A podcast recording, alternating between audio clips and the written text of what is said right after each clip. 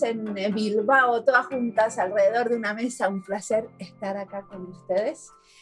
Esto es Diseño y Diáspora. Soy Mariana Salgado. Entonces, ¿quieren empezar por presentarse? María.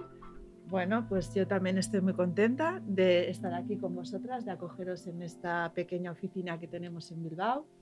Nosotras eh, somos una cooperativa de iniciativa social eh, que trabajamos diseñando procesos que plantean eh, co-crear soluciones para mejorar la ciudad, básicamente. Intentamos cruzar la sabiduría de los técnicos de la administración pública, los técnicos de diseño, arquitectura y urbanismo, la sociedad civil, pero también otro tipo de entes, de empresas y de organizaciones que también tienen que aportar al conocimiento y a la mejora de la ciudad. cuáles? Pues, por ejemplo, los comerciantes, los empresarios, la academia, la universidad, la investigación. Bueno, pues todos esos saberes de alguna forma eh, se suman a esa coctelera de conocimientos que nos gusta mezclar. Y nosotros lo que hacemos es diseñar esa fórmula para que esos complementos se puedan unir. Perfecto. ¿Y en tu grupo eh, es un grupo interdisciplinario? También tenemos mezcla y cruces en nuestro grupo. Somos dos arquitectas, eh, un periodista, sociólogo y luego ahora tenemos una chica que es artista. Y mm. siempre también nos gusta mezclarnos con otras disciplinas, ¿por qué no? Perfecto. Em, Alex, ¿quieres presentarte? Sí, sí, sí. Pues me, me, llamo Alex, llevo 15 años aquí en Bilbao, soy del País Vasco francés y trabajo en, trabajo en Apitropic, que es una agencia que he creado hace pues, unos ocho años ahora y nos dedicamos a el diseño de servicios y a la creatividad estratégica, en acompañar a las personas y las entidades en encontrar sus, sus propias soluciones. ¿Y qué tipo de clientes tienen? Pues es muy variado. Eh, puedo tener a, asociaciones de pastores en el monte hasta eh, empresas de catering muy grandes o, ayuntamientos o un poco de todo. La verdad es que es muy variado. Perfecto. ¿Y mm, vos qué estudiaste? Estudié Bellas Artes, arte contemporáneo, durante, durante cinco años y multimedia también. ¿Y qué te hizo pasarte de las bellas artes al diseño de servicios? Lo que me hizo pasar, buena pregunta, Mariana. Eh, pues he sido artista durante varios años y mm, en el último proyecto que hice era, era en Eslovenia, fui taxista. Y mm, durante un año recogí el país eh, dando un servicio de, de, de taxista gratis porque mm, en los últimos años trabajaba en cómo crear eh, trabajos que aporta algo a las necesidades de las personas, pero en un contexto de arte en el cual eh, al final pues no, no tenemos que buscar la viabilidad del proyecto y, y, todo lo que ahora tenemos que hacer como, como, como, como, empresarias o autónomas. Entonces, en este mundo del arte daba la libertad de poder hacer cualquier cosa y de explorar. Y, con la historia del taxi recogí eh, todo, todo el país, tuve muchos clientes, la idea era, es gratis, pero no hablo el idioma, estoy un poco, me tienes que guiar y a la vez grabamos lo que ocurre en el coche para tener como este resto de, de intimidad. Y fue una historia muy bonita, muy transformadora, en la cual se terminó con una gran exposición, que es el sueño de cualquier artista. Y, y en esta exposición me la pasé como buscando a mis, a mis pasajeros y mis pasajeras y no, no desde un enfoque de, de buscar una próxima expo, de buscar qué pasaría. Ah, y me enteré de que al final lo que realmente me gustaba era explorar y era conocer a estas personas, pero el de mm, la parte como más comercial del artista o la de venta, la de no era la mía. Y que, mm, que cuando más gente llevaba en mi taxi, mejor. Entonces, eso me hizo pensar que, mm, eh, que el arte era un, un, mundo que al final queda un poco cerrado y que igual si, si dejaba de llamar esto arte y que podía llamar esto creatividad estratégica o, o, o luego pasó a diseño de servicios o diseño de experiencia o, lo llamamos como quiera, em, ya salimos de, de, este contexto puramente artístico y podemos dar más soluciones a más personas. De alguna manera generar más impacto, ¿no? Exacto. Entonces, de esto luego pues, pues pasé a trabajar en, en, en agencias y, y, luego, luego monté la mía. Y ahora doy soluciones, no invento trabajos, aunque a veces sí, pero experiencias sí, y, y, y, claro, busco la viabilidad para que sea sostenible para la, la gente que lo, lo, implementa. Buenísimo, muchísimas gracias. Adel. Bueno, hola, yo soy Adel. Disculpadme que hoy he amanecido un poquito afónica. Bueno, yo empecé como diseñadora de accesorios, trabajé durante más de 10 años en este sector y bueno, pues me fui apasionando poco a poco por los materiales, por la manera en la que los dibujos, las ideas se convertían en un objeto final, trabajando en las fábricas, con los artesanos. Y bueno, eso poco a poco me llevó a empezar a hacerme preguntas de por qué se hacían así las cosas. También empecé a preguntarme por la ética, la sostenibilidad detrás de esta producción, que por qué se hacían eh, en masa tanto las cosas. Y empecé un, recorrido donde me fui a viajar, a trabajar con comunidades en Sudamérica, y explorar la, relación con materiales a través de las comunidades, la identidad cultural. Y bueno, esto me llevó a Londres, donde creo que ahí ya todo explotó. Era justo el momento donde en Londres estaba, había ahí como mucha, mucha gente interesada en la exploración de materiales. Y bueno, pues al final empecé mi propia colección de materiales. Y tengo una materioteca. Me di cuenta que ya la tenía mirando mis cosas, había estado coleccionando tantas cositas y de repente ahí todo tuvo sentido y empecé una empresa con mi socia que está en Estados Unidos y la empresa se llama Material Driven y nosotros lo que hacemos es asesorar a empresas para buscar nuevos materiales, damos clases en universidades y también generamos exposiciones o experiencias interactivas a través de los materiales, todo con un enfoque hacia la sostenibilidad. Pero ahora tienen un centro. Eso es, y todo culmina con eh, el lanzamiento de un centro aquí en Bilbao, el Basque Biodesign Center, que ahora soy directora de este centro y he podido traer esta materioteca y bueno, pues todos los conocimientos con la ilusión de, de empezar aquí este centro en Bilbao. Buenísimo. Entonces estamos acá porque nos invitó el Bilbao Design Week. Eider eh, está también presente en el podcast y en algún momento la vamos a invitar a que nos hagas preguntas. Y esta vez se llamó, esta semana se llamó eh, Cruces y Transiciones. Em, entonces quería un poco preguntarles qué cosas se cruzan en, en, sus trabajos, pero aparte de decirme qué cosas se cruzan, me interesa siempre ir a un proyecto concreto. Entonces me gustaría que cada una me diga qué se cruza en un proyecto. Eh, y ¿Quieres empezar, María? Vale, pues yo misma primero creo que soy un cruce. Es decir, yo también eh, empecé a trabajar en un estudio de arquitectura, a hacer arquitectura clásica en un estudio, hacíamos viviendas y me di cuenta de que muchas de las decisiones y normas que afectan al diseño de esos espacios condicionan sobremanera eh, la vida de, todas nosotras. ¿no? Y, y condiciona no solo a nivel sensitivo a nivel económico, a nivel de capacidad de relacionarnos con los demás, a nivel de desarrollo cultural, la, vivienda y la ciudad en sí. Entonces, yo me empecé a desvincularme de esta práctica tan ortodoxa de la arquitectura para empezar a mezclarme con otros agentes para que me dijeran también cómo entienden ellos la arquitectura y la ciudad. Entonces me contaminé positivamente y me crucé con estas, con estas disciplinas. Y en, una, en un intento también de trasladar este interés a gente que a priori no tiene interés por el conocimiento de la ciudad, pues empezamos a diseñar y a programar el Festival Urban Back Fest, que también se celebra en este contexto de la Design Week. Un festival que cruza muchas prácticas y que utiliza muchos formatos que vienen de la cultura y del arte para hacer ese, esa reflexión en torno al modelo de ciudad que, en la que queremos vivir.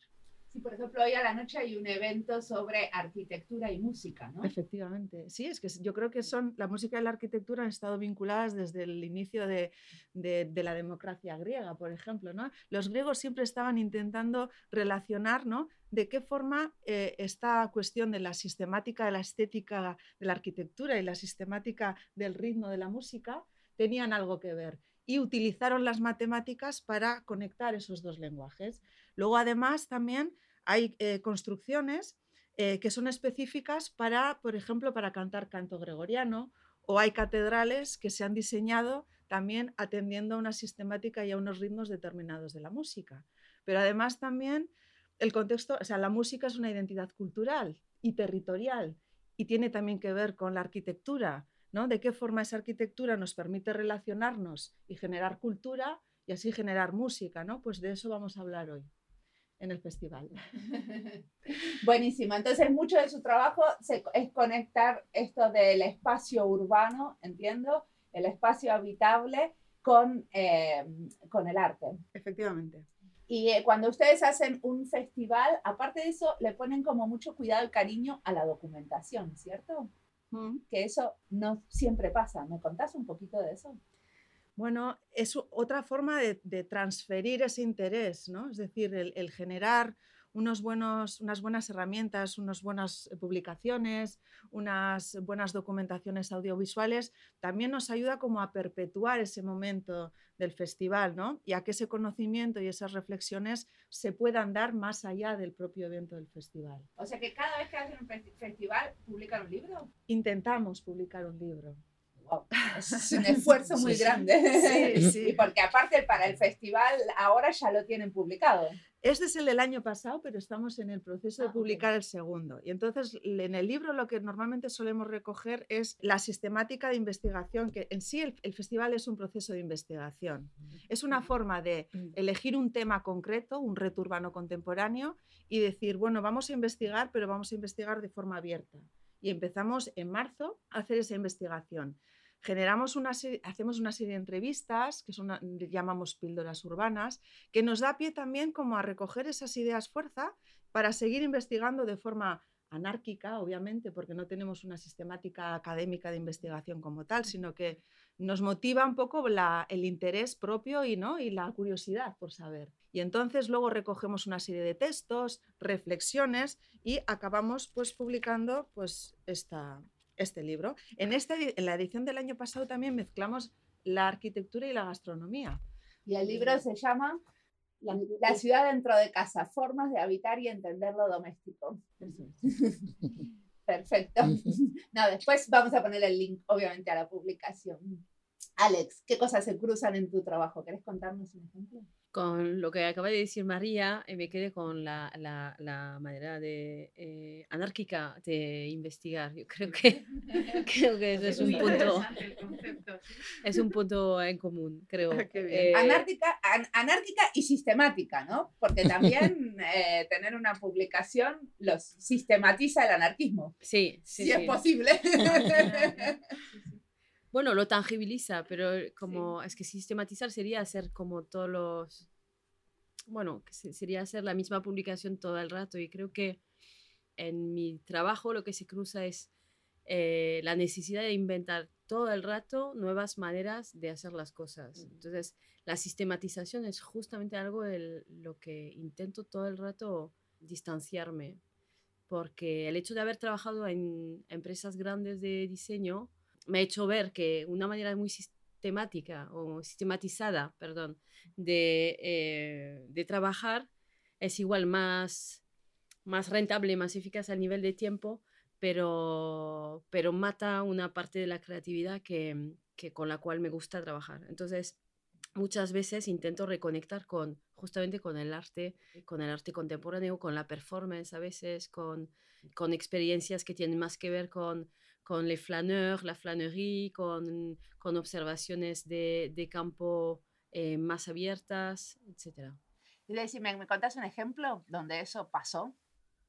Pues mira, justo ante hoy es, sí, anteayer, eh, hicimos una exploración abierta, participativa en Bilbao, donde cogimos un banco público y, y abrimos una exploración a, cualquier persona que se apuntaba para pensar y contestar juntos o explorar cómo un banco puede ayudar a generar más conexiones entre las personas. Cómo, cómo un banco puede ayudar a generar vínculos comunitarios. Y para ello, pues había diferentes misiones, diferente, fue un poco un, un maratón de experiencias, de experimentos. Entonces, algunos han explorado la soledad, eh, otros han ido a explorar, a mapear los sentidos, los olores, los ruidos, otros a entrevistar, eh, otros a explorar desde el cuerpo eh, qué altura mide el banco, si me puedo tumbar, si nos podemos tumbar dos, tres, qué pasa cuando somos cinco, em, explorar desde, desde ahí. Otros han buscado restos que había alrededor para ver si había algún tesoro. Y bueno, con todo eso hemos empezado un, un laboratorio del cual en algún momento buscar, convergemos, convergeremos en unas posibles soluciones o ideas de, cómo este banco podría ser. Pero mm, el gran disfrute de ahora es explorar. O sea que no necesariamente esto ustedes lo hacen como en paralelo al, al trabajo como más comercial. Esto viene sin cliente, digamos. Bueno, eh, eso es una excepción, creo, porque siempre viene con clientes en general, pero este viene con un programa del ayuntamiento para impulsar actividades que tienen que ver con el arte, la creatividad en el espacio, bueno, no en el espacio público, pero en la ciudad. Pero bueno, este tipo de exploraciones también se pueden hacer con clientes privados. Mm, por ejemplo, hay, hay, experiencias que hago, una, una historia, por ejemplo un ejemplo, por ejemplo, de, exploración que fue muy gracioso, eh, tenía que explorar em, cómo la gente escuchaba podcast y quién eran las personas que escuchaban podcast eh, para una, eh, una radio nacional. Y, mucha gente escuchaba podcast y, o radio en, en la cama. Entonces, Em, pues mm, busqué eh, maneras de poder entrar en las habitaciones y quedarme en este momento en el cual ellos duermen y yo puedo ver qué pasa.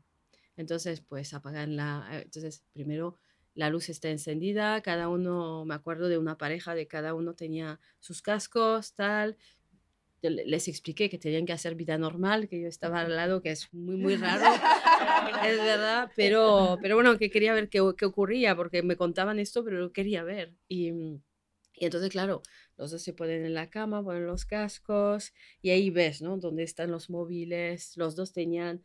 Eh, eh, cascos con cable, entonces luego se, se, se desenchufa, se tal, bueno, con los movimientos no era muy, muy fácil, entonces todo esto, esta observación ayudó a encontrar como un montón de oportunidades que no eran de lenguaje verbal, sino de todas estas necesidades latentes que había alrededor. Bueno, es un ejemplo, pero... Muy interesante.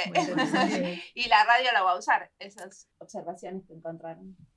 Espero que sí. Era una... Mm, era un research sobre entender cómo, cómo eran estas personas que, que escuchan podcast y, y creo que ha abierto la mente porque no todos escuchamos podcast de la misma manera, tú lo sabrás bien. Sí. yo a veces le pregunté a mis escuchas cómo, escucha, eh, cómo escuchan podcast y es muy lindo porque te encuentran caminando a la mañana con el perro, yendo a trabajar, lavando los platos. Pero eso de irse a dormir una pareja, los dos escuchando podcast, nunca lo he escuchado. No, otra, darte otro ejemplo, eh, hace unos años diseñé unos, unos comedores escolares, como la experiencia de comer en comedores escolares.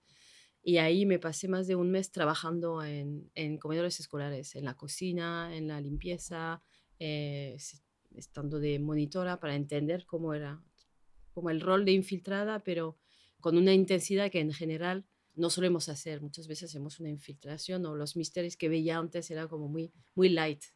Eh, pues ahí es como muy, muy intenso. Pero para mí en tu trabajo, por lo menos lo que yo veo desde afuera, es que exploras mucho los límites, ¿no? Porque a mí no se me ocurriría ir a una pareja y decirle, disculpa, me quiero ver cómo te vas a dormir. Me da vergüenza.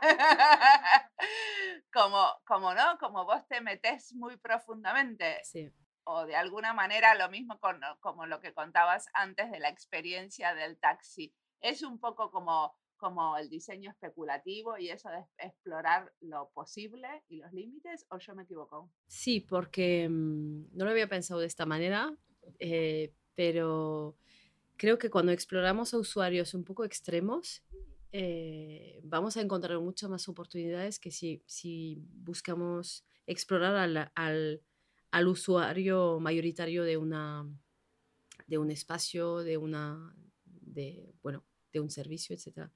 Y entonces este, este extremo, que puede ser un anti o un super extremo de usar un montón de veces la misma cosa, nos va a abrir un, un, abanico de posibilidades que no habíamos explorado. Y sí, sí, sí, estos límites nos permiten luego poder conectar con, con los otros, pero... Sí, con lo posible. De sí, sí. me gusta mucho la idea, ¿eh? Mm. O sea, eh, para trasladarla también al festival como concepto y como reflexión. Sí. Es muy interesante. Bueno, yo hago también una, una pregunta a Alex. Yo soy Eider Aldape, que soy bueno, parte del equipo de comisariado de la Bilbao Vizcaya Design Week sobre lo que estabas hablando de, las personas usuarias extremas, ¿no? Eh, muchas veces no es fácil encontrar este tipo de usuarios también, mm. ¿no? Igual sería interesante, no sé cómo lo haces o si estás como probando cosas nuevas o... Bueno, eh, es, cada vez es un proyecto buscar a esta, a, esta gente. Me acuerdo una vez que tenía que explorar a personas que, que compraban coches. Vale, pues era para explorar personas eh, en España que compraban coches de marcas asiáticas. Era esto el, el target. Pero bueno, interesante, pero yo quería ver a alguien que compra muchos coches. Y claro, es muy difícil encontrar esto porque cuando van al concesionario ya tiene el coche pensado y tal. Y entonces me puse a mirar en, lo, anuncios hasta que, hablando con un montón que ponían coches como un poco, bueno, caro, de alto nivel en venta y haciéndome pasar por alguien que quería comprar un coche, obviamente, eh, me encontré con uno que era mi target, que era uno que compraba un coche cada año. cada feria se compraba un nuevo coche y vendía su, otro coche. Pero si no me hubiera hecho pasar al inicio por alguien que quería comprar su coche, no me, no me hubiera atendido. Entonces, a, a, partir de esto, hemos conseguido luego poder hablar, conocernos y, y, y, hacer una entrevista profunda de, de sus necesidades. Pero pero en este caso fue a, través de foros de coche, de, de, de, de anuncios, etc. Muy interesante. Adel, contame, ¿qué cosas se cruzan en tu trabajo? Pues, pues yo creo que en esencia el, el desarrollo de nuevos materiales sostenibles, la esencia son las cruces y las transiciones.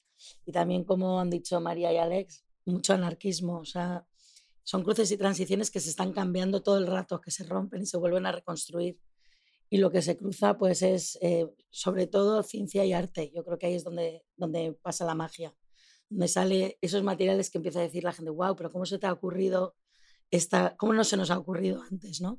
Y es la combinación, yo creo que de la visión científica con la creatividad del diseño. Y luego ya si empezamos a indagar más, se cruza también cultura, se, se cruza tecnología, sociología, entender cómo, cómo interactuamos con las cosas que nos rodean y cómo, cómo consumimos también. Con los valores de la sostenibilidad, pues empezamos ya a ver también pues, todos los problemas que tenemos con la polución, con la falta de recursos. Y un creador de materiales, que es lo que hacemos en el Mass Design Center, mira estos problemas y, y busca soluciones estratégicas, aprendiendo de la ciencia y aplicando una estética del diseño. Yo creo que esa es nuestra esencia. Pero ustedes tienen, a ver si yo entiendo bien, ustedes tienen una biblioteca de materiales y a la vez están tratando de crear como diferentes servicios para que diferentes compañías y organizaciones se beneficien de esta biblioteca. Y a la vez tienen un montón de otros eventos alrededor. Sí, bien. ¿no? Y muchos de esos eventos son también eventos como artísticos. Entonces, eh, ¿A, dónde vamos? ¿Cómo es la totalidad? Mira, te voy a contar un poco esto que hablo de inventar materiales. Nosotros tenemos un posgrado que se llama Fabricademy. Sí. Y aquí nuestros alumnos les proponemos la tarea de crear nuevos materiales. Entonces, por ejemplo, creamos cueros veganos, un proyecto que estamos trabajando ahora y tenemos ahora un cultivo de kombuchas. No sé si sabéis cómo funciona el, el cuero vegano. Bueno, el kombucha es una bebida que toma mucha gente, que es una bebida fermentada bueno, pues nosotros, por ejemplo, estamos intentando fabricar y encontrar nuevas maneras de crear alternativas al cuero. Entonces tenemos una pequeña biolab donde, donde estamos cultivando esta kombucha. Entonces la kombucha se, se suele beber, pero tiene un hongo, que es lo que se va generando para ir fermentando este agua. El, un té. La kombucha al crecer, eh, luego va cogiendo un grosor, se saca, se seca, y se queda como un cuero. Dependiendo del grosor o del tratamiento, pues puede ser más tipo papel, un poquito más tipo tejido. Y ahí es donde nosotros entramos y empezamos a empujar los límites de, este material. Entonces estamos probando a cortarlo en láser, a tintarlo, a fermentarlo con vino, a fermentarlo con frutas y verduras, eh, a meterle moldes dentro a ver si hace formas 3D mientras crece. Entonces nosotros en el centro pues estamos siempre empujando los límites para buscar soluciones para ofrecerle al mundo el diseño a través de la ciencia, pero con el ojo del diseñador. Pero aparte de eso, ustedes hacen muchos como eventos, eh, ¿no? Bueno, también tenemos ahora, por ejemplo, una exposición que se llama Materialistas, Sí. que hemos generado para el, el, eh, Bilbao Design Week. Y lo que hacemos son exposiciones inmersivas para que haya una experiencia.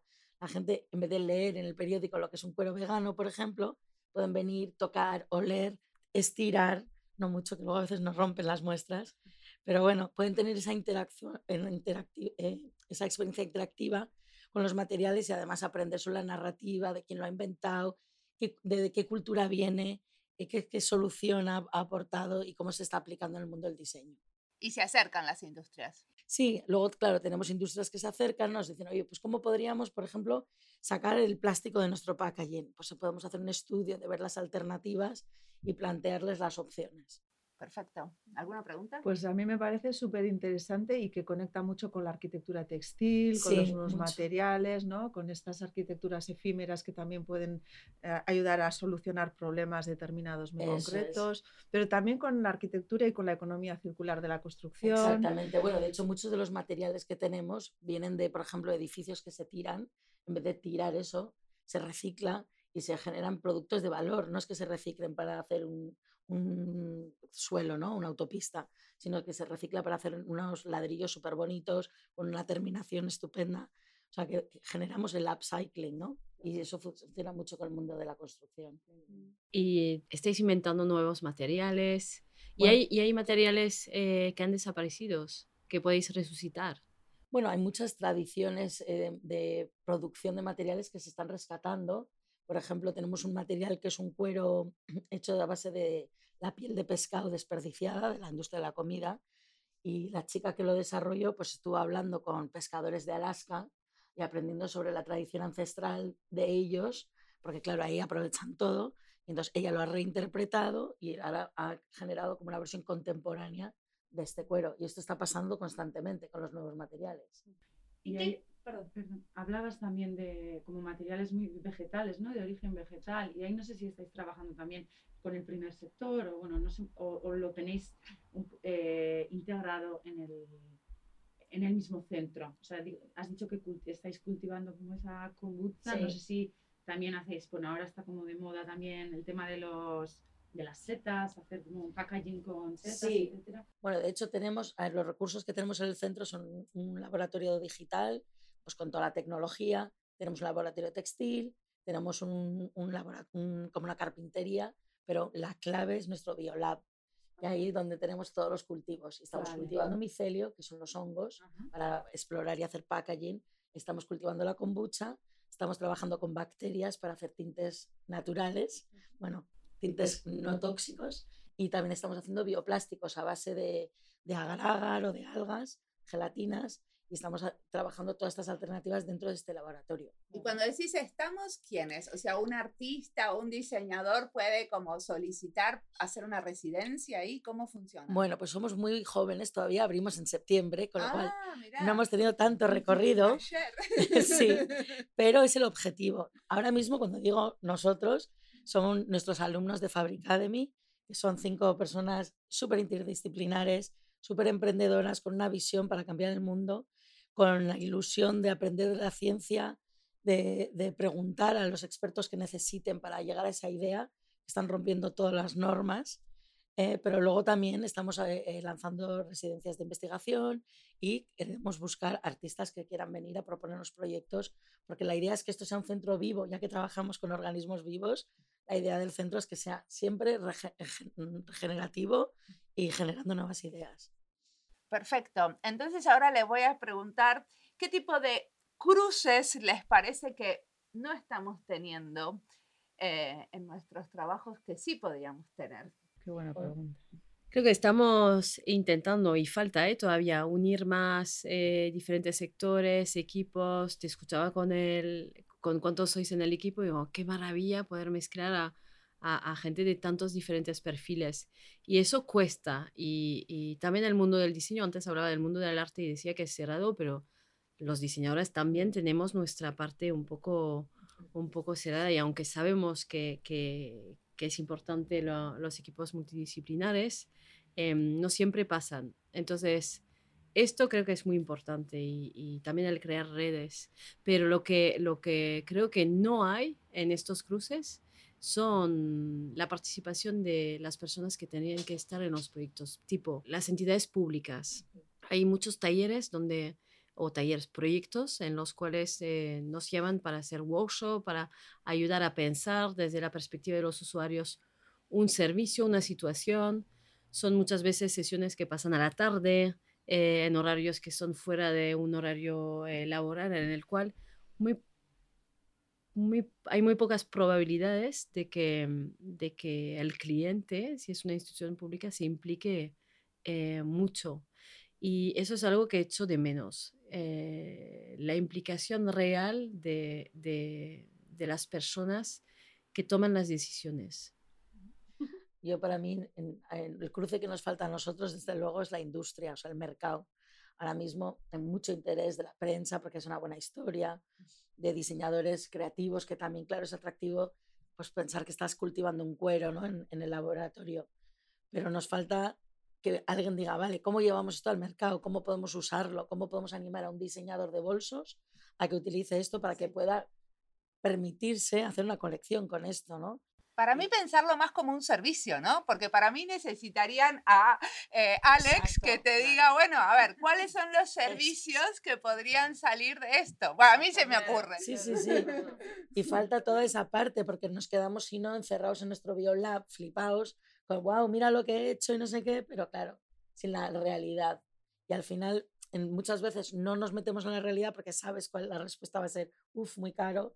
Y como que... No, y hay veces que pasa mucho, que hay mucha innovación, pero no sale de las puertas del laboratorio. Eso es. Entonces, que en realidad ponemos muchísimo, porque nos gusta más esa exploración que pasa adentro, ponemos mucho más esfuerzo en eso que en hacerlo como en, en hacerlo un servicio, en hacerlo a, exactamente. Yo, yo, estoy de acuerdo completamente con vosotras. Yo creo que la institución debería de implicarse más, debería de contagiarse más, debería de aprender más, ¿no? Por lo menos intentar como, o nosotras también debemos de hacer el esfuerzo de que la institución se sume ¿no? No exigirle a ellos, sino acercarnos también. más a veces. En nuestro caso, por ejemplo, aparte de determinados agentes a los que nos cuesta acercarnos, pues porque su día a día no les permite poder participar en estas reflexiones porque requiere de tiempo o no, y, no pueden porque tienen que sobrevivir. Esto es otra de las cuestiones que también necesitamos como incorporar.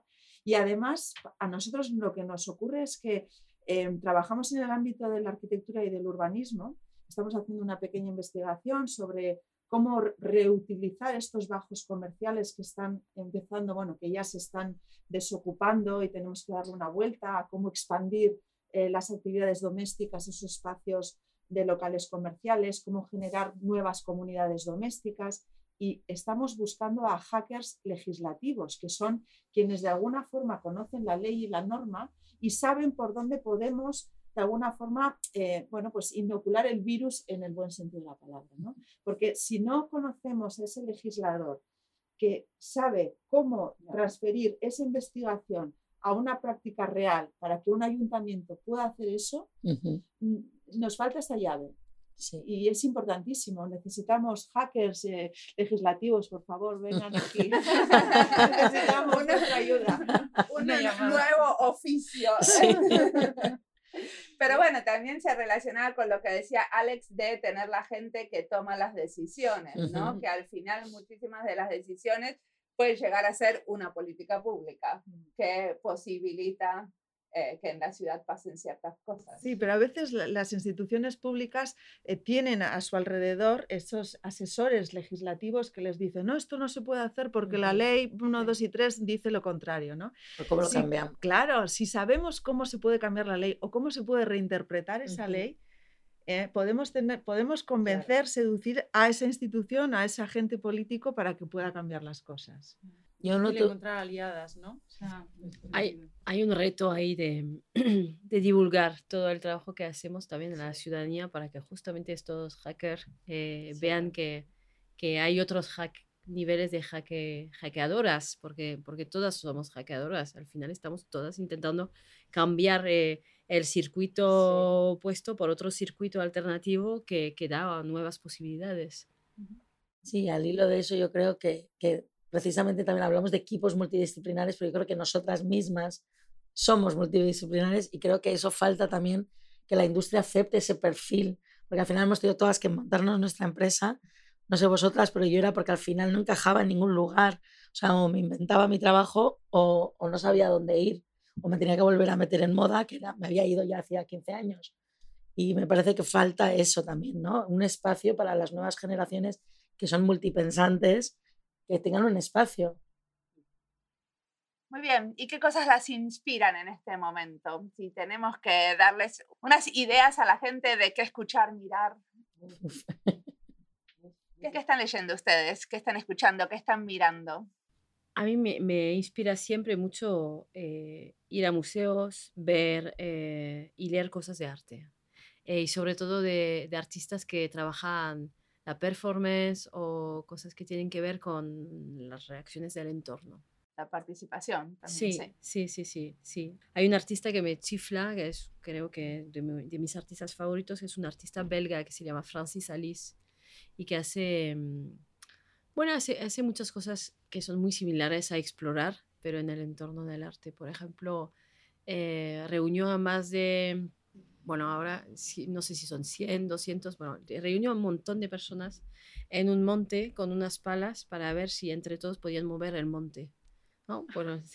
Por, ejemplo, bueno, pues fue, fue, una, un experimento. Otro fue estar en, en una plaza que hay en, en, México, en el cual ponen carteles eh, de, de, los oficios de cada persona, de decir en qué, mm, para que las furgonetas paren y que, y que se suban para el electricista, por ejemplo, dice, soy electricista, pone su cartel y luego se sube al camión. Y él pasa horas ahí y se pone su cartel de turista y está en el medio de las personas y, me parece muy interesante. Entonces, para mí, este tipo de artistas me inspiran un montón. Buenísimo. Adel, María. A ver, yo, el biodiseño en general, eh, me, encanta. Bueno, ahora estoy leyendo un libro que se llama Speculative Everything, porque como todo lo que diseñamos nosotros es muy especulativo. El de Anthony Dunn y Fiona Reyes. Exactamente, ese. Y bueno, yo pues también me encanta ir a museos, el arte siempre me inspira. Me encanta ver los proyectos de los alumnos de Fabric Academy o de todas estas plataformas que hay ahora de comunidades bio y ver pues, cómo están explorando el uso de la ciencia en el arte. Eso para mí ahora mismo es lo que más me inspira. Pero si me tengo que volver siempre atrás, hay una persona que siempre me inspira, que es Annie Albers de la Bauhaus y la manera que ella interactuaba con el material lo entendía como, como una herramienta de diseño. Pues yo tengo muchas eh, referencias, pero que no, no, podría como elegir una, ¿no? Pero una de las investigaciones que me ha estado interesando últimamente releer es un, bueno, es un colectivo de dos investigadores de Galicia eh, que se llama Barcelbut, que van a venir hoy también, y que han investigado en torno a de qué forma eh, el, el producto musical o la industria musical de hoy en día está haciendo un trabajo fabuloso para compartir y difundir la arquitectura contemporánea. ¿Cómo? Es decir, las antiguas o clásicas em, eh, ilustraciones o publicaciones de arquitectura no han tenido esa capacidad de llegar a un público y este tipo de nuevas prácticas y, de, y, del consumo, por ejemplo, de los videoclips ¿no? y de la música trap y esta música como muy de jóvenes, está pudiendo eh, dar acceso a conocer determinadas arquitecturas a un público muy masivo. ¿no? Y cómo esos nuevos lenguajes permiten también a esa juventud ¿no? o sea, expresarse de una forma muy artística, utilizando el contexto de la arquitectura contemporánea como su escenario, ¿no? su escenario vital, porque es identitario y cultural. ¿no? Me interesa mucho acercarme a los jóvenes porque entiendo que tengo que decodificar mi lenguaje para poder llegar a ellos, porque creo que estamos hablando, tenemos intereses comunes, pero no sé si puedo llegar a acceder a ellos. ¿no? Entonces, esto es lo que me, inspira ahora. Y me ha gustado mucho lo que has comentado tú Alex, sobre la exploración. O sea, la idea de estoy explorando, ¿no? Esto de estar, eh, tener la posibilidad y el lujo de pararnos a mirar la ciudad y mirar y, ¿no? y, de, y de, contemplar a la gente, eh, sus actitudes, sus formas de estar, sus formas de caminar, eso también me inspira mucho, me, me genera como muchas cosas positivas ¿no? y que me activa a desarrollar proyectos. Buenísimo. Y um, ahora, al final de la entrevista, nosotros siempre hablamos del futuro, hacia dónde nos imaginamos, hacia dónde queremos ir. Vos hablaste un poco, María, recién de conectar con los jóvenes. ¿Es hacia allá que quiere ir Urban Bat? Bueno, yo eh, lo que me gustaría también y lo que hemos hecho este año en el festival ha sido conectarnos con cinco universidades de arquitectura y de diseño para plantearles también el marco reto de este año del festival, para escuchar un poco sus reflexiones y para que ellas y ellos pudieran trabajar. Gente muy joven. Eh, y ha sido muy interesante como eh, escucharles. Hace el jueves pasado tuvimos una sesión como donde todas y todos pudimos intercambiar esas experiencias. Y creo que en este mundo tan cambiante, con este futuro tan incierto, debemos de escuchar también a los jóvenes, porque creo que hoy en día todavía nosotras, bueno, no sé si tenemos como la capacidad para poder reinventarnos cosas sin ellos y ellas, ¿no? Creo que son fundamentales si queremos salvarnos y si queremos tener un futuro interesante en este planeta. Sí, a mí me encanta esa reflexión sobre la juventud porque yo lo veo que hay, hay conceptos que traen ellos que no se nos pueden ni ocurrir y, y al final el futuro es para ellos, con lo cual tenemos que ir de la mano.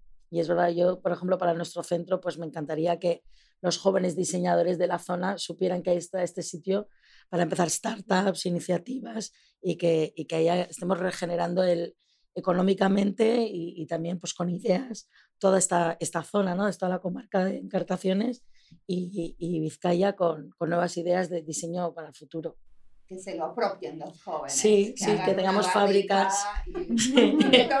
claro, que tengamos cultivos de kombucha, de micelios, ¿por qué no? Tenemos que hacer cruces porque em, en Bilbao ahora estoy eh, coordinando y dirigiendo un, máster que se llama Diseño para el Cambio. Eh, ah, con, eh, sí, con dos maravillosas compañeras, eh, Isabel, Inés y, y Ardais. Y, mm, y, las personas, los jóvenes que están dentro, son jóvenes que, que no quieren ponerse una etiqueta, que no sea una, una, función de service designer o strategic designer, sino que quieren cambiar. Ya es como un nuevo enfoque, por eso mm, como decidimos llamarlo para el cambio, diseño para el cambio y no una, una disciplina, porque vamos hacia ahí, a estos cruces de... Y la juventud promete, promete un montón.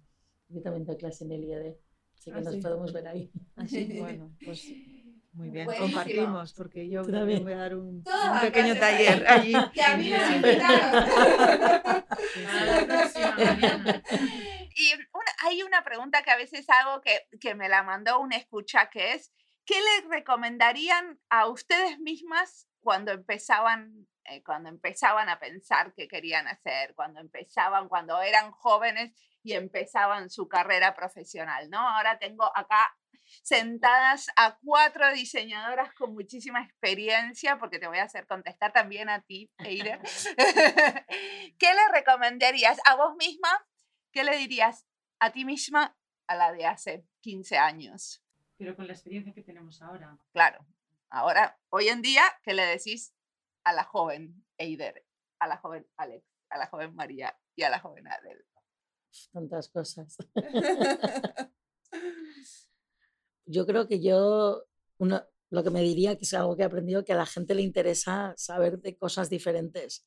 Que, que aunque tú tengas una, sientes que a veces no encajas, que no es, no es malo y que, y que abras la boca y que digas y que expreses tus ideas, que a veces tardas 10 años en soltarlas, si hubieras empezado antes, quizás, pues bueno, bueno, el camino siempre es el que es. si hubieras empezado antes, podrías haber hecho el cambio antes. Como un poco más de confianza en vos misma. Sí, probablemente.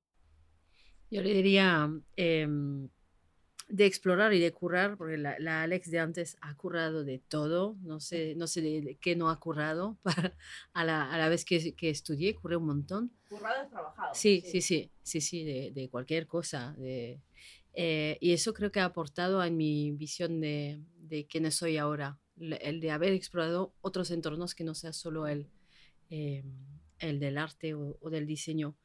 Pero también diría que, que a veces lo que queremos ser no tiene nombre y que da igual, que el nombre, se, el nombre luego se encontrará o no y también da igual. Lo importante es, es estar alineada con, con tu propósito.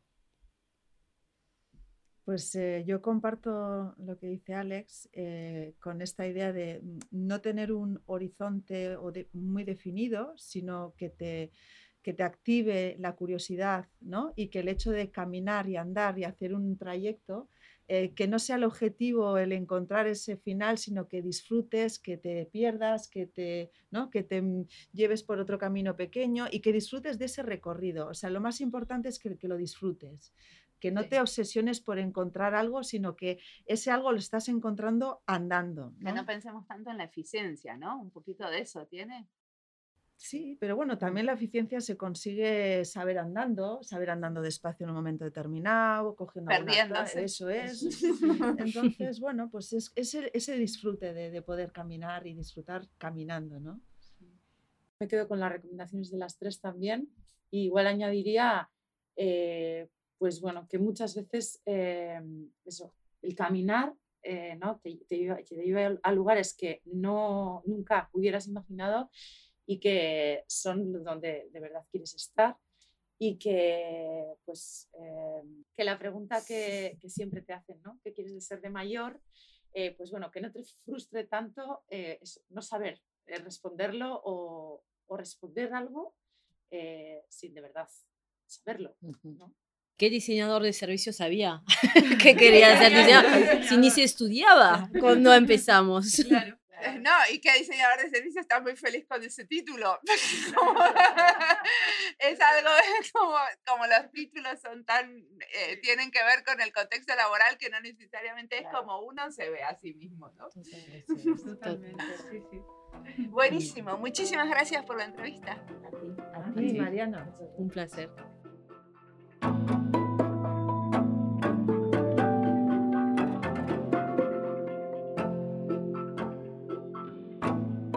Como siempre, la música del podcast es de Antonio Zimmerman, el diseño de sonido es de Andy Fechi. Este podcast está publicado con licencia creativa común con atribuciones. Esto fue Diseño y Diáspora. Pueden seguirnos en nuestras redes sociales en YouTube, Instagram y Twitter o visitar nuestra página web diseñoydiaspora.org. No olviden recomendarnos. Nos escuchamos en la próxima.